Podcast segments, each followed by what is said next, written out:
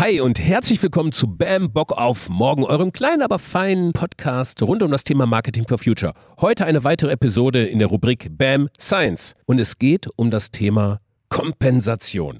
Kannst du eigentlich erklären, was das ist? Kompensation? Und wie du im Marketing oder in deinem Unternehmen generell damit umgehst und vor allen Dingen auch, wie du richtig damit umgehst? Vielleicht können wir helfen. Lass mal starten. Bam, Bock auf morgen. Der Podcast für ein Marketing, Marketing for Future. So Bock! Mein Name ist Frank Schlieder, ich bin Mitgründer von Bam Bock auf Morgen und Host dieser Podcast-Reihe. Wir sind angetreten, um deutlich mehr Nachhaltigkeitswissen ins Marketing zu bringen. Diese Podcast-Reihe hier liefert dir die Grundlagen aus der Wissenschaft hinter Nachhaltigkeit und Nachhaltigkeitskommunikation.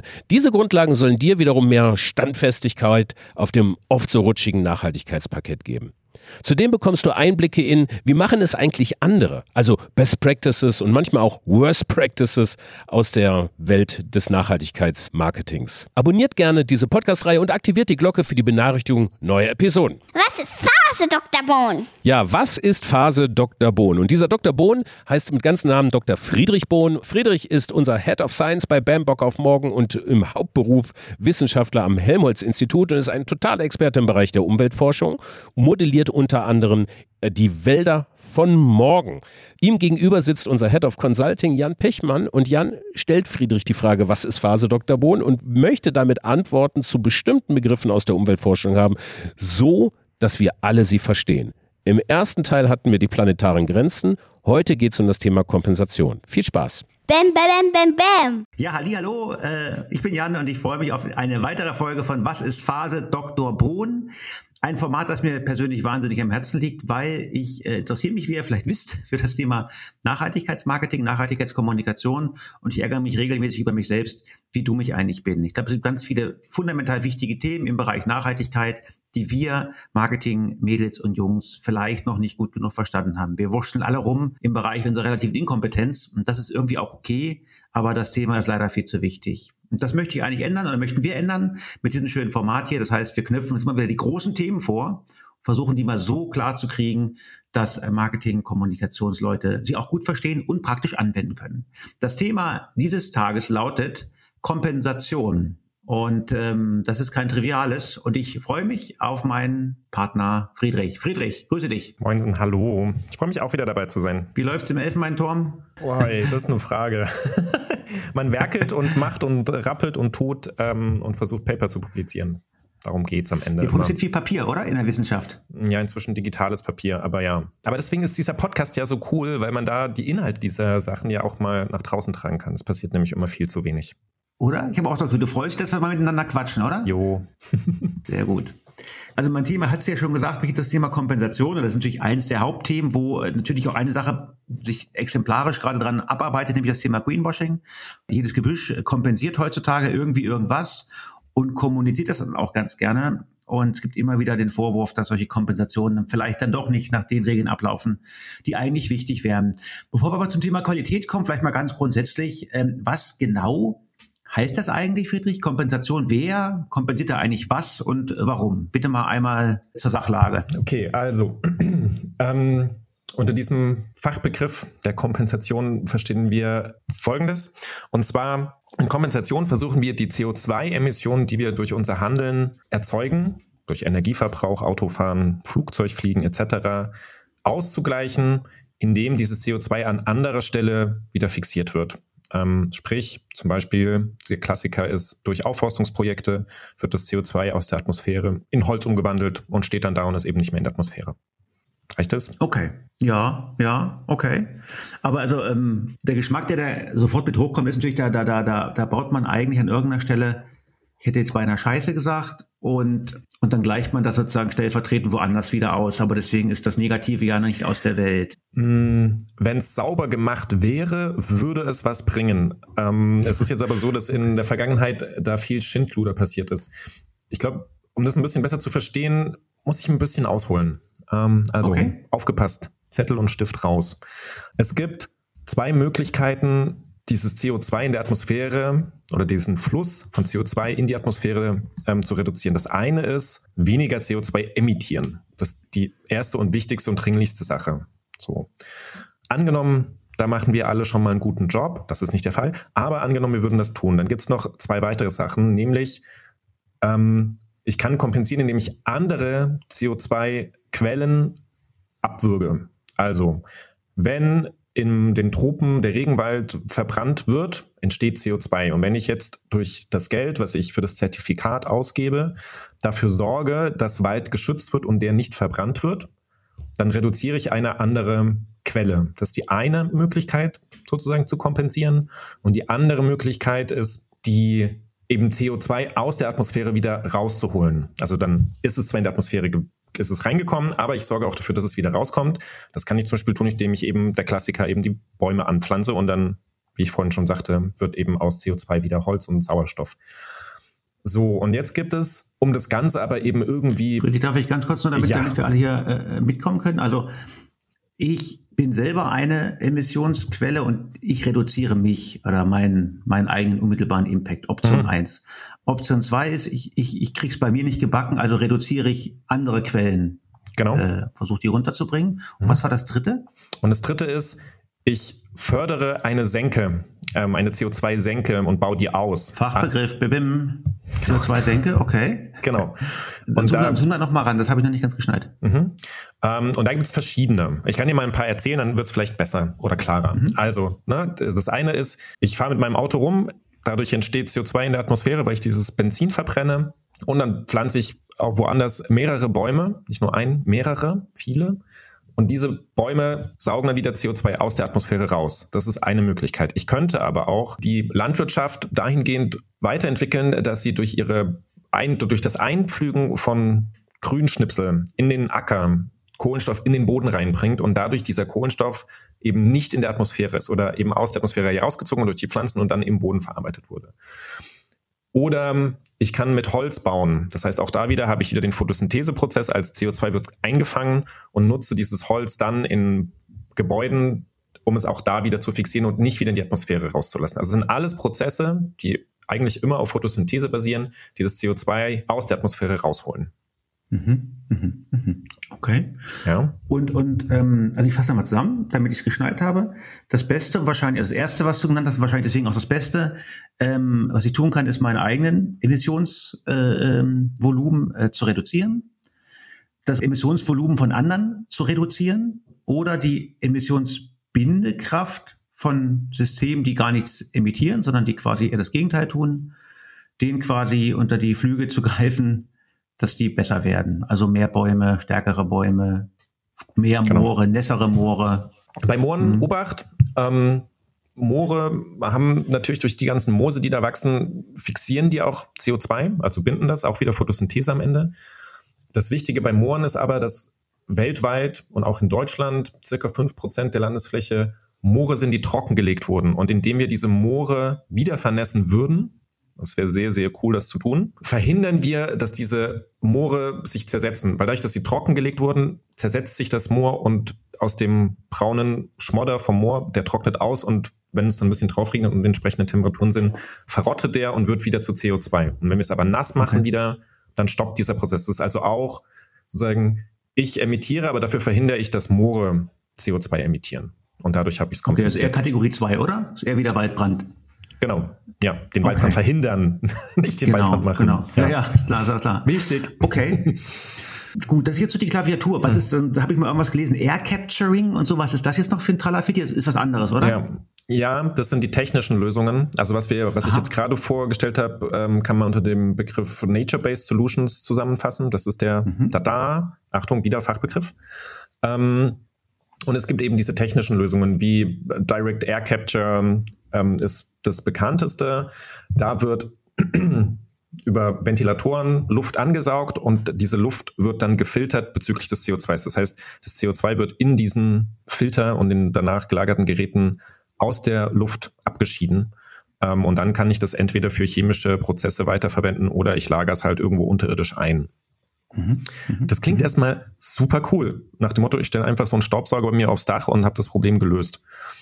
so wird es auch ein bisschen verkauft. Ähm, es gibt aber äh, ein, ein oder zwei große Probleme. Das eine kann man wahrscheinlich lösen innerhalb der nächsten 30 Jahre, ist nämlich der Preis, so ein Ding aufzustellen, zu betreiben, etc.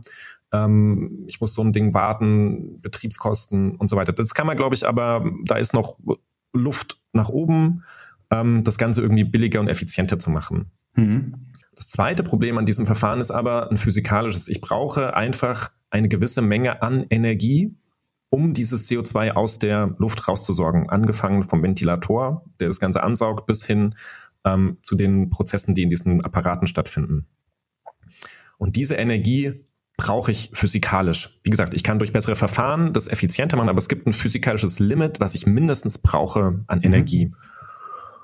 Und wenn ich jetzt einfach die Emissionen, die wir als Menschheit gerade produzieren, über Direct Air Capture kompensieren würde, also wieder raussaugen würde und binden würde, dann bräuchte ich ein Energievolumen, was etwa 80 bis 100 Prozent dessen entspricht, was wir gerade aktuell weltweit an Energie verbrauchen. Sprich, es würde den Energiebedarf verdoppeln.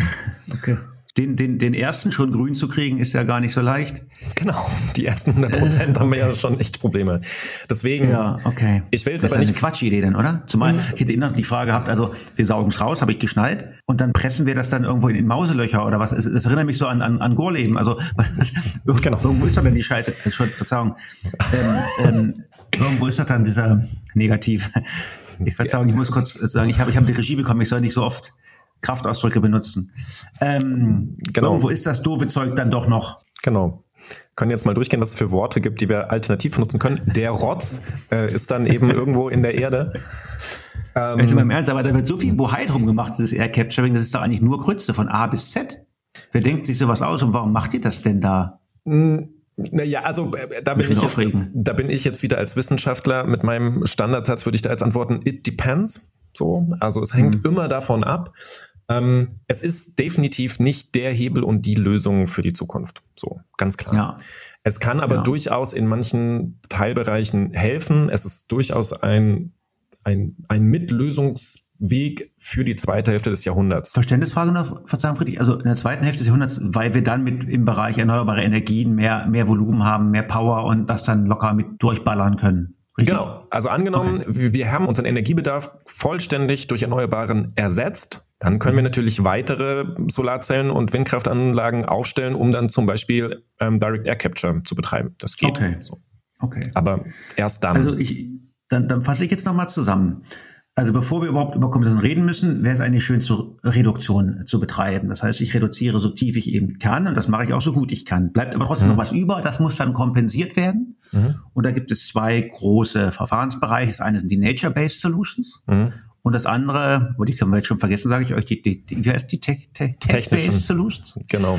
Okay. Und bei den Nature-Based Solutions habe ich auch nochmal sozusagen eigentlich zwei, zwei, zwei größere Bereiche. Das eine ist, dass ich äh, andere große CO2-Emissionsquellen mhm. reduziere. Mhm. Ich selber kann mich nicht weiter reduzieren, aber ich reduziere was anderes. Das ist zum Beispiel der, der, der brennende, der, der abgefrostete Abforstung im Regenwald. Wenn ich das stoppe, Mhm. dann mache ich, dann mache ich eigentlich einen guten äquivalenten Job. Okay. Mhm.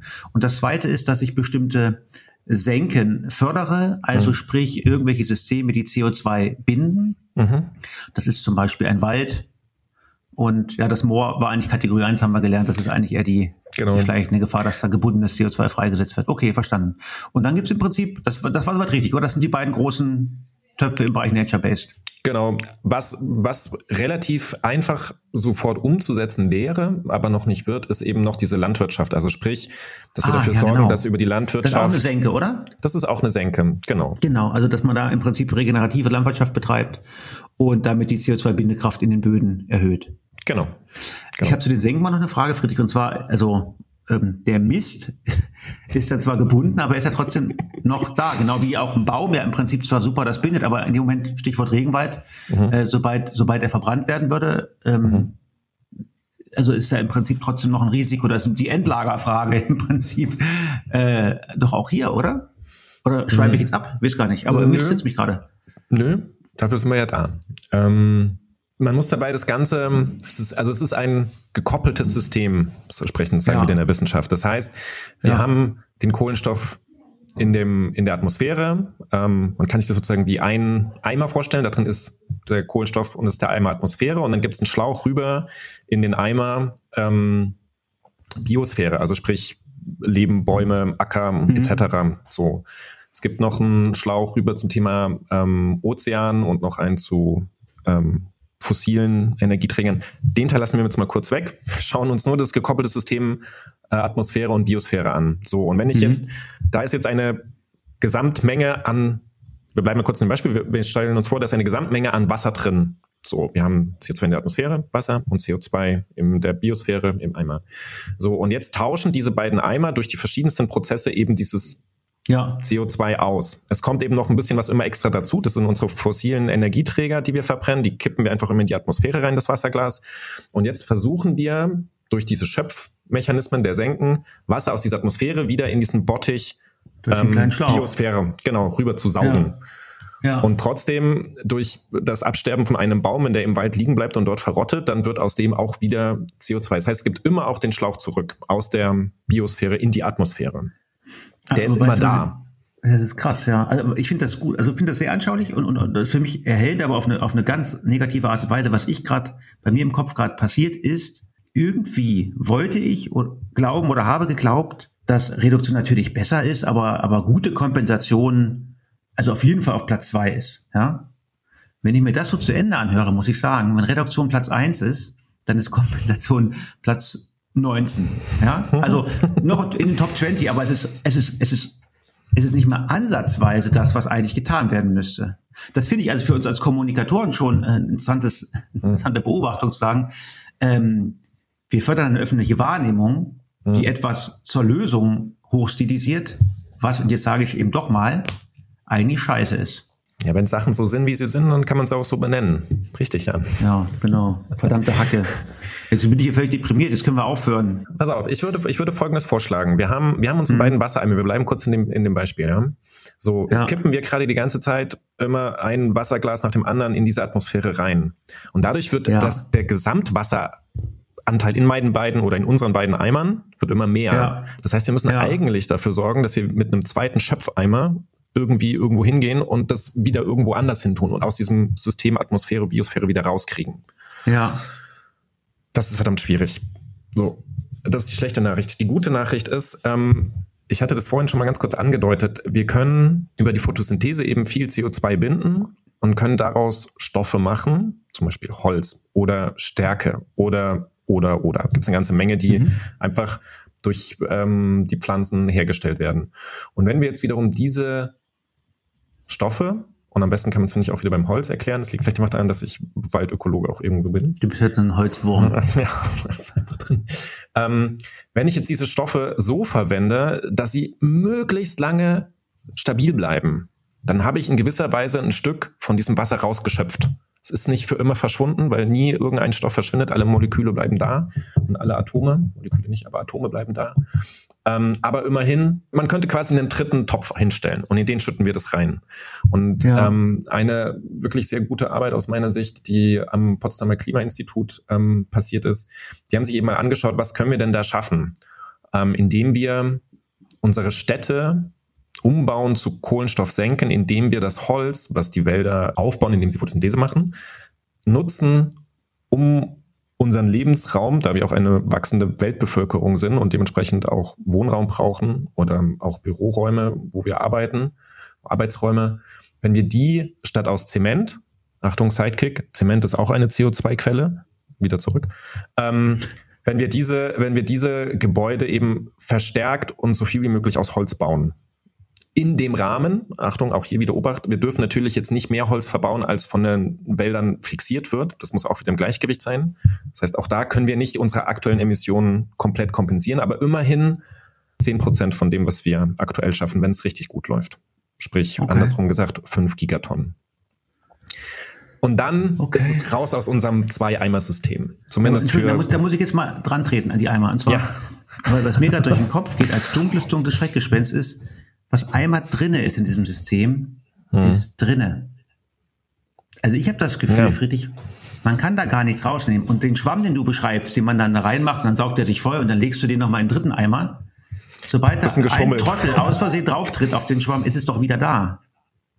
Also Ja. das finde ich auch psychologisch Das- betrachtet. Kompensation ist eben keine Reduktion. Das heißt, egal, egal was du gemacht hast, du Hm. kannst, eigentlich, man kann es doch gar nicht kompensieren. Du kannst es nicht wieder gut machen. Nee, Jeder Gramm fürs Kom- CO2, den du irgendwie emittiert hast oder indirekt oder äh, irgendwie dafür verantwortlich bist, dass der für dich, für dein, für dein Lebensglück emittiert wurde, der ist halt draußen, der ist halt im System. Ja, Das ist doch furchtbar. Das ist- Und jetzt nochmal, also ich finde das, finde das Eimer-Beispiel ganz gut. Also die Eimer sind eh schon voll. Mhm. Und wenn wir jetzt sozusagen fossilen, fossilen Kram verbrennen und so, dann ähm, oder Industrieprozesse haben, die sehr emissionsstark sind, dann kommt da noch, dann kommen da immer noch mal Becher dazu, richtig? richtig. Also wenn wir, das, wir aber dann will ich noch mal eine Sache verstehen. Also nehmen wir mal an, wir würden jetzt aufhören, jetzt Mhm. mit jedweder Art von von von Zusatzemissionen über Nacht, Mhm. wie einen raffinierten Trick, den wir uns beide nachher noch überlegen. Dann wäre dann alles okay? Oder wir hätten, wir hätten immer noch zu viel im Topf in den beiden Eimern? Oh, ich muss, ich bin habe heute echt die blöde Rolle, immer zu sagen, nee, ist leider echt wirklich nicht gut. ähm, so scheiße ist es schon. Also es ist jetzt schon zu, also der läuft jetzt schon über. Ich habe Ja. nasse Füße quasi. genau. Ähm, mir, ja, jetzt, jetzt hast du lange geredet, jetzt muss ich auch länger reden. Ähm, Ja, pass ja. auf. Also, das erste ist, wir kommen jetzt in den Bereich der sogenannten planetaren Grenzen. Hatten wir ja letzten Talk schon so ein bisschen. Ja, ich kenne Ja. mich aus. Genau, haben wir schon Den gelernt. Podcast zu empfehlen. Hm? Ähm, da ist es so, dass die planetare Grenze für die Atmosphäre überschritten ist. Und jetzt die Frage, wo war denn sozusagen unser Eimer voll? Hm, auch da wieder, viele, viele Wissenschaftler haben sich da ja über Dekaden Gedanken gemacht ähm, und haben sich darauf geeinigt, dass man von 350 ppm aktuell ausgehen würde. Also wenn der CO2-Gehalt in der Atmosphäre unter 350 Parts per Million ist, ähm, dann ist okay. Jetzt die Frage, wo sind wir aktuell? Ich habe vorhin geschaut, die Zahlen für Februar sagen 420. Ja, sind also schon ein ganzes Mhm. Stück drüber. Das heißt, eigentlich müssten wir, also Paris, das Paris-Abkommen sagt, ja, wir dürfen noch ein bisschen, ist echt dreckig alles, aber es ist okay, es ist nicht zerstört. Das sagt Paris und das 1,5 Grad Ziel. Aber um es eigentlich wirklich safe zu haben, müssten wir eigentlich eine ganze Menge an Schwämmen jetzt überall auslegen und diese, Mhm. diese beiden Eimer wieder leer bekommen. Und ähm, ich will noch was ergänzen, weil mir gerade auffällt, dass dieses Wassereimer tatsächlich total cool ist. Ähm, Mhm. Ich bin aus habe hab letztes Jahr mein, mein Department gewechselt in, in meinem Mhm. Elfenbeinturm, sprich bin im Stockwerk umgezogen. Ich weiß nicht, ob nach oben oder nach unten. ähm, Das ist schon ein Unterschied, lieber Friedrich. Werde ich drauf achten. ich muss dann noch mal, muss ich noch mal recherchieren, in welchem Stockwerk ich jetzt eigentlich bin. Aber hat Fenster dein Zimmer, oder? Ja, hat sehr schöne Hat- Fenster. ja, gut. Ja. Äh, auf jeden Fall war ich vorher eben in der Ökosystemanalyse, so ist das Department. Jetzt bin ich in der Computational Hydro System. Also das bedeutet die, die Modellierung von Wasser, Wassersystemen weltweit. Mhm. Und dementsprechend habe ich im letzten Jahr ganz viel über Wasserkreisläufe und Wassermanagement etc. gelernt. Und mir ist dabei klar geworden, dass wir, glaube ich, auch da einen Kommunikationsfehler machen, wenn wir von Klimawandel und Erderhitzung sprechen. Und dann immer Mhm. sagen so, oh, es wird echt heiß und dann kommt immer diese Geschichte, wir haben irgendwie einen heißen Sommertag und schwitzen uns blöd. Ähm, eigentlich viel dramatischer ist das, was du vorhin gesagt hast, jemand tritt auf einen Schwamm und es gibt eine Überschwemmung ähm, und man Mhm. kriegt nasse Mhm. Füße. Diese extremen Hitzetage werden kommen, das lässt sich nicht vermeiden, weil selbst die 1,5 echt eine Herausforderung sein werden. Das heißt, diese Hitzetage im Sommer sind da, aber im Frühling und im Herbst, wenn es da wärmer ist, gibt es ökologisch ganz viele Probleme. Deswegen, aber für uns, jetzt für die Geschichte, für die Wahrnehmung, mein Gott, wenn es einen Monat früher wärmer wird, ist ja erstmal nicht blöd. Es fühlt sich nicht so blöd an. Ja. Ähm, aber durch die Verschiebungen, die durch den Klimawandel ähm, entstehen, die sich auf den Wasserkreislauf auswirken, können wir eben auch im Frühling, im Herbst, im Winter Dürre haben auf der einen Seite. Das heißt, Ja. es ist zwar warm, aber es kommt nichts Grünes mehr aus der Erde raus. Oder auf der anderen Seite eben diese dramatischen Überschwemmungen, wie wir sie bei uns in Deutschland in, im Ahrtal hatten oder parallel noch viel dramatischer in Pakistan ähm, letztes Jahr, wo ein Drittel des gesamten Landes überschwemmt war. Ja. Und ich glaube, wir müssen eigentlich diese Klimawandel-Geschichte mehr über das Wasser erzählen inzwischen als über die Temperatur. Das ist jetzt Ja. gerade echt vom Thema abgekommen, aber ähm, Ja, das ist für mich so ein Aha-Erlebnis der letzten Fritze, das, Wochen. das ist doch unser Podcast hier. Ähm, ja, aber also auch, ich finde, ich finde es ich finde es dann doch, weil wir sind ja hier auch beim Thema Marketing for Future. Ich finde das, ähm, es ist eine große Frage, wie kann ich diese ganzen großen Phänomene mhm. so haptisch greifbar und so relevant machen, dass jemand Normales sie versteht. Mhm. Und äh, da sind halt die ganzen, die ganzen Zukunftsprojektionen, die negativen, wo irgendwie Raum und Zeit versetzt in 40 Jahren ganz hinten links am Planeten irgendwas sich verändert, das ist nicht, ist nicht relevant. Mhm. Ich finde das Thema Wasser, in Deutschland spezifisch das Thema Grundwasser, dass mhm. das plötzlich zur Disposition steht und dass da Kate Klamroth in seinem Strebergarten plötzlich merkt, Mist, meine immer die Boom begreift nicht mehr. Ähm, mhm. das, das, das, das ist auf, auf, also auf eine schlimme Art und Weise gut, mhm. weil da, da kommt, glaube ich, die Botschaft langsam an. Da geht es nicht darum, ob es ein bisschen ob es ein bisschen mehr wie in Italien wird, hitzetechnisch, sondern hier geht es darum, dass uns das Wasser abhanden kommt. Und das war bislang eine Selbstverständlichkeit, das konnte sich in Deutschland auch keiner vorstellen. Ich glaube, Wasserknappheit ist fast noch das massenrelevantere Phänomen als über, als das Überschwemmungsthema, was natürlich auch verheerend und schrecklich ist. Bock auf morgen. Achtung, aufgepasst, hier kommt ein Programmhinweis. Wo wir doch schon die ganze Zeit über Kompensation sprechen, wir haben gleich eine ganze School dazu gemacht bei BAM. Be Aware of Compensation heißt sie. Und das hat einen guten Grund. Diese School geht dem Phänomen Klimaneutralität und Kompensation auf den Grund und liefert euch Marketers handfeste Orientierung und profundes Wissen darüber, wie richtig gute Kompensation und richtig gute Kommunikation darüber funktionieren kann. Ihr bekommt Gütekriterien für gute Kompensationsprojekte an die Hand. Ihr bekommt Checklisten zur Beurteilung von Kommunikationsmaßnahmen. Ihr bekommt einen wissenschaftlichen Blick auf effiziente Kompensationsprojekte und ganz viel Best und vor allen Dingen Worst Practices aus der Welt der Werbung. Darüber hinaus haben wir Audio-Deep Dives, die das System der Kompensation und der derzeitigen Rechtsprechung zum Greenwashing erklären. Also einmal diese School durchlaufen, seid ihr fit genug, um eine mysteriöse Kommunikation mitsamt Greenwashing-Bashing in eurem Unternehmen zu vermeiden. In den Shownotes gibt es einen Link zur Anmeldung für den nächsten Durchgang der School im Mai 2023 oder schaut einfach auf unsere Webseite bock.am, ich wiederhole, bock.am vorbei. So, Ende der Durchsage, weiter im Phasentext. Bam, Bock auf morgen! Pass auf, die nächste Frage, die, die, die uns vielleicht wieder aufs Gleis zurückbringt, der ist eigentlich ein Kernthema. Kompensation ist deswegen so relevant, nicht nur weil es Wirkzusammenhänge gibt, die man verstehen muss und die mehr oder weniger befriedigend sind, sondern weil da auch nicht alles immer nur glatt läuft. Sondern im Gegenteil, da gibt es auch ganz schön viel Auseinandersetzung. Es gibt Greenwashing-Vorwürfe, es gibt Gerichtsverfahren in dem Bereich, das wissen wir auch, was da gerade alles läuft. Was genau läuft denn da jetzt eigentlich konkret schief oder kann da konkret schief laufen mit der Kompensation? Was ist da denn sozusagen gute Kompensation und was ist nicht so gute, was ist seriöse, was ist gemogelt? Gib uns da mal bitte ähm, einen Überblick. Genau, um so ein CO2-Einsparungszertifikat ähm, herzustellen, äh, muss man Folgendes machen. Man muss sich überlegen, ein Projekt überlegen, äh, wo man mit meint, äh, es könnte funktionieren. Und dann muss ich überlegen, was würde denn passieren, wenn ich dieses Projekt nicht machen würde? Also wir kommen wieder zurück zu meinem Tropenwald. Ähm, ich gehe da jetzt in ein verlassenes Tal und stelle fest, oh, hier ist viel Wald. Super geil, CO2 ist gebunden. Jetzt sehe ich, oh, da unten im Tal fängt die Regierung an oder wer auch immer, eine Straße in dieses Tal reinzubauen.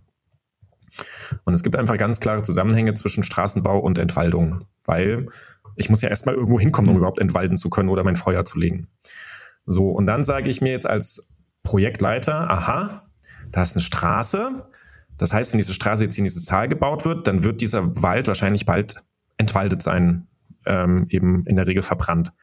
Also erzähle ich das jetzt der Aufsichtsbehörde und sage, oh, hier ist ein Tal. Ähm, dieses Tal wird in kürzester Zeit entwaldet sein.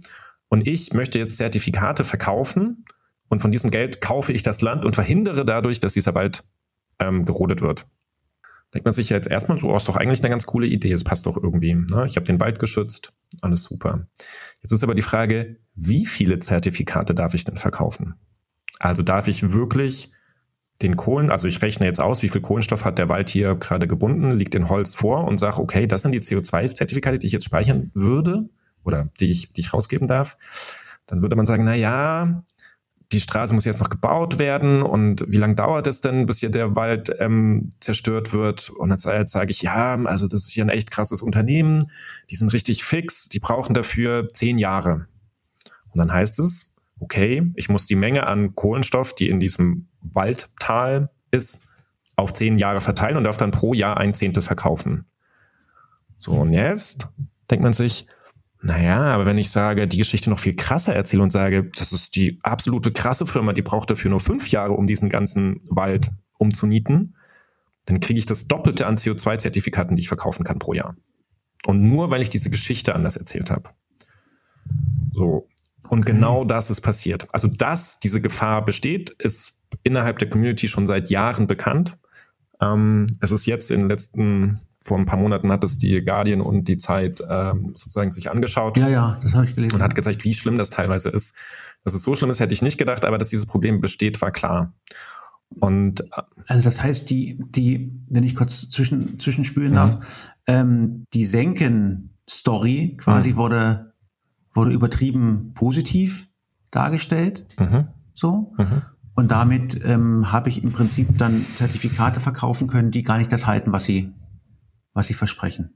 Okay, ja, okay. Das, also das, das, also, das ist ein Problem, das kann schieflaufen. Ich sitze einem Zertifikate oder einem, einem, einem Projekthändler äh, auf, der gemogelt hat, oder? Das genau. kann schieflaufen. Das ist, das ist die okay. eine, genau, das ist eine Möglichkeit. Ähm, ich will noch eine zweite ja. Möglichkeit machen, weil die immer wieder auftaucht, aber aus meiner Sicht nicht ganz so dramatisch ist.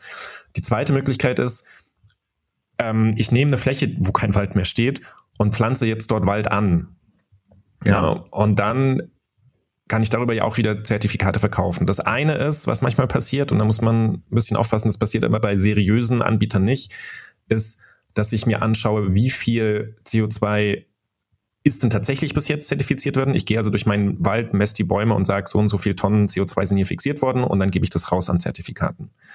Ähm, was seltener oder der schlechte Fall wäre, ich sage, ich werde hier Wald anpflanzen und will für diesen Wald, der irgendwann mal viel CO2 gebunden haben wird, jetzt die Zertifikate und das Geld haben, dann ist wieder schlecht, ne? weil dann mhm. ist es mhm. sozusagen eine Option auf die Zukunft und das ist nicht gut.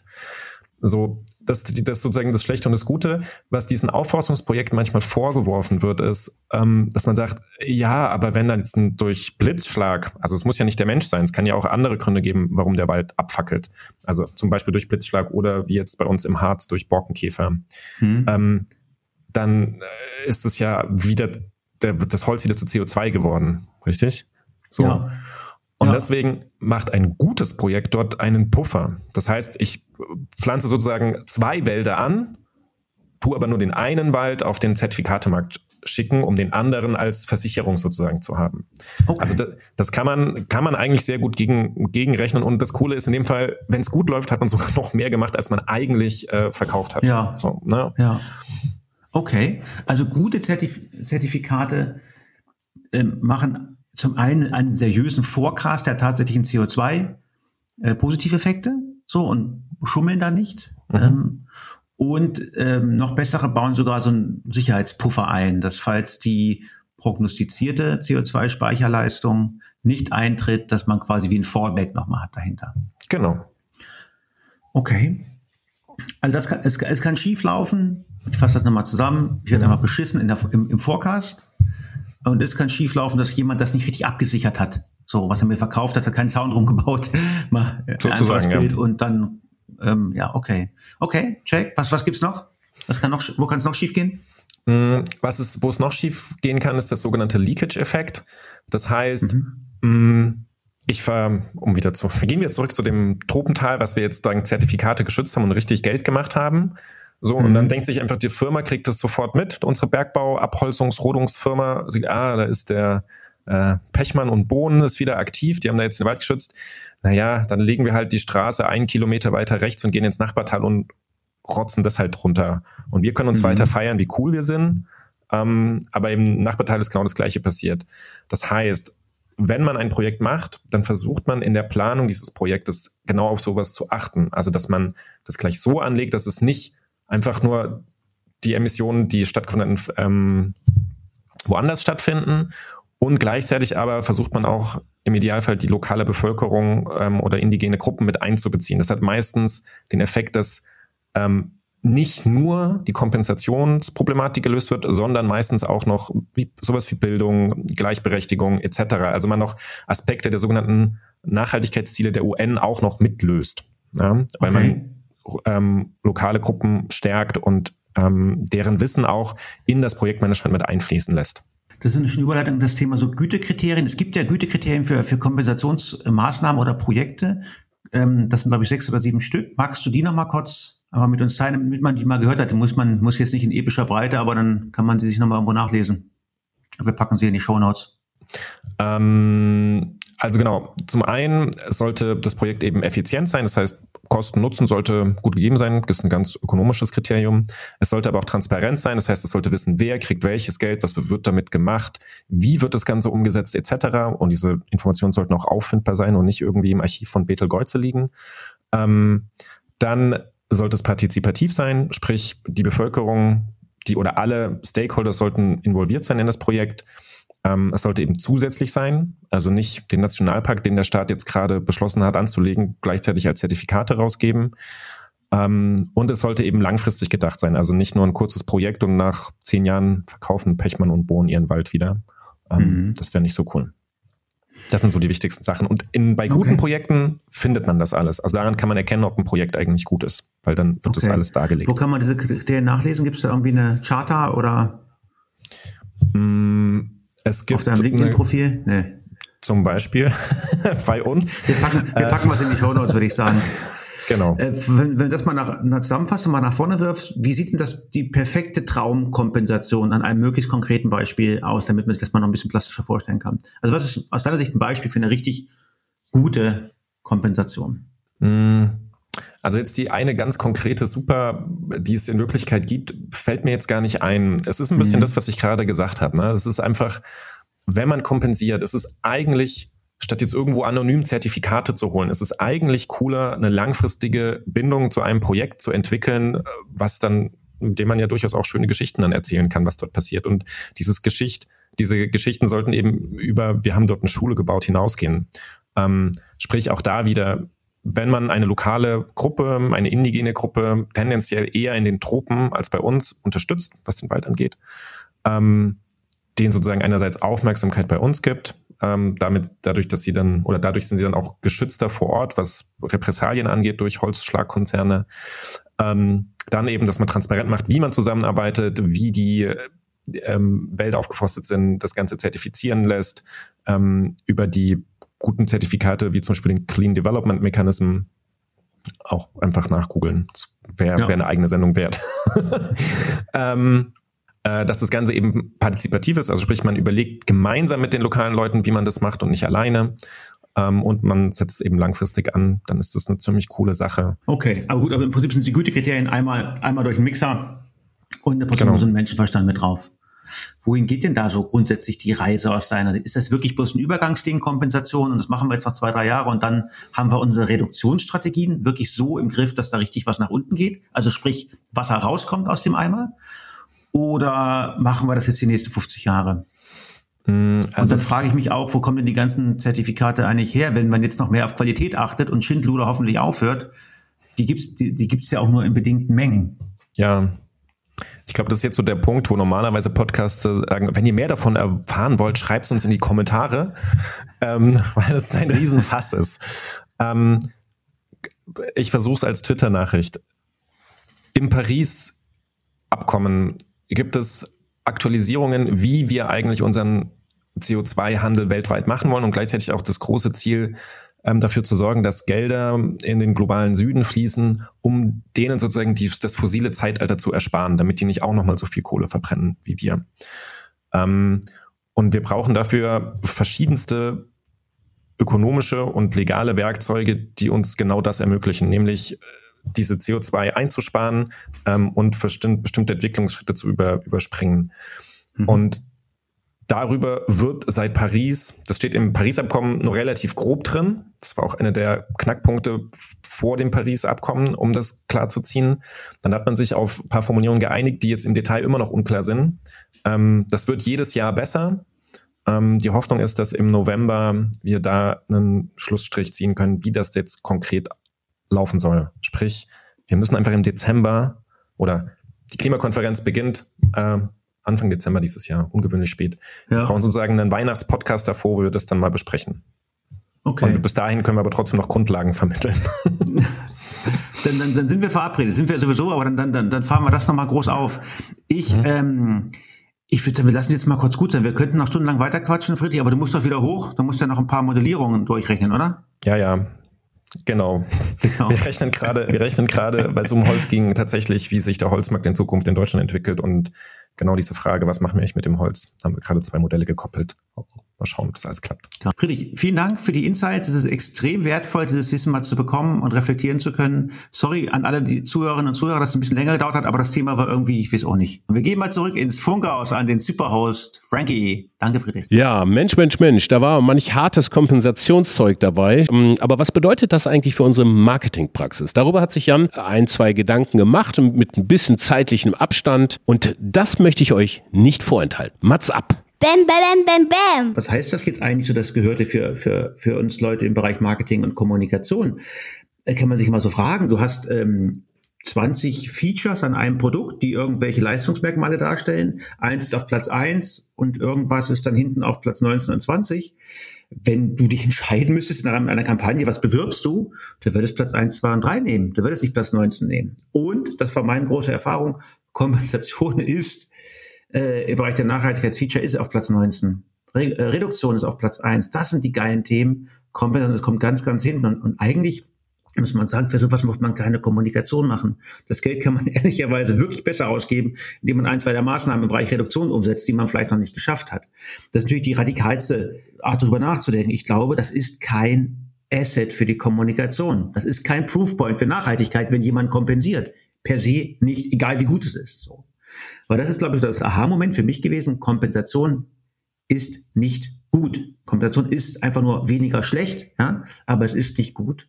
Und in dem Moment, wo wir als Kommunikatorinnen und Kommunikatoren die öffentliche Wahrnehmung so beeinflussen, ja, dass Kompensation als Wirkfaktor zum Wohle der Menschheit plötzlich auf einer Stufe mit Redaktion steht oder so wahrgenommen wird, leisten wir, ich, der Nachhaltigkeitswende einen Bärendienst, weil de facto ist das kein Problemlösungsbeitrag zu dem großen Problem Atmosphäre, Biosphäre, das wir jetzt gerade haben. Und wenn wir die Menschen glauben machen, es ist doch alles klimaneutral, alles wegkompensiert, das Problem ist trotzdem noch genauso da. Und das ist, glaube ich, etwas, äh, ja, weiß gar nicht, wohin der, wo der, wohin der Ball jetzt rollt. Emissionen sind nicht okay und sind auch nicht entschuldbar. Und Kompensation als eine Art von Wiedergutmachung entschuldigen das halt nicht. Ich finde, es eine moralische Pflicht, aber faktisch keine echte Hilfe. So. Und wenn man es dann jetzt doch unbedingt kommunizieren will oder muss, dann äh, würde ich sagen, klar müssen wir im Bereich Marketing kommen einfach viel mehr Ahnung haben, wo wirklich vorne ist. Wir müssen Bescheid wissen, worauf es qualitativ ankommt, ja. Und wir müssen diese qualitätstreibenden Aspekte von Kompensation, das sind so Sachen wie Zusätzlichkeit, Integrativität, Kontinuität, ja. Die müssen wir nicht nur mitdenken, sondern explizit auch kommunizieren. Also ich finde, Nachhaltigkeits- oder Kompensationsmarketing oder Kommunikation muss weg. Ob kompensiert wird, sondern wir reden nur noch darüber, wie kompensiert wird. Das ist die Story to tell. Ob kompensiert wird, finde ich, ist eine moralische Selbstverständlichkeit. Wie kompensiert wird, das ist der Unterschied. Und davon müssen wir Ahnung haben und darüber müssen wir den Menschen reden. Dann bringt selbst diese Art von Kommunikationsthema tatsächlich was. Soweit dazu. Soweit denke ich gerade. Aber ich bin noch ein bisschen Depri. Ich denke mal drüber nach. Das war Was ist Phase Dr. Bohn. Wenn euch diese Episode gefallen hat, dann abonniert doch äh, gerne diese Podcast-Reihe. Aktiviert die Glocke, dass ihr auch über neue Episoden benachrichtigt werden. In der nächsten Woche geht es bei uns in einem Deep Dive zum Thema digitaler Produktpass. Ist das the next big thing für die Wirtschaft, fürs Marketing, für Nachhaltigkeit? Wir werden sehen. Bis dahin, viel Spaß uns in eurer Woche. Auf bald. Ciao. Auf Wiederhören!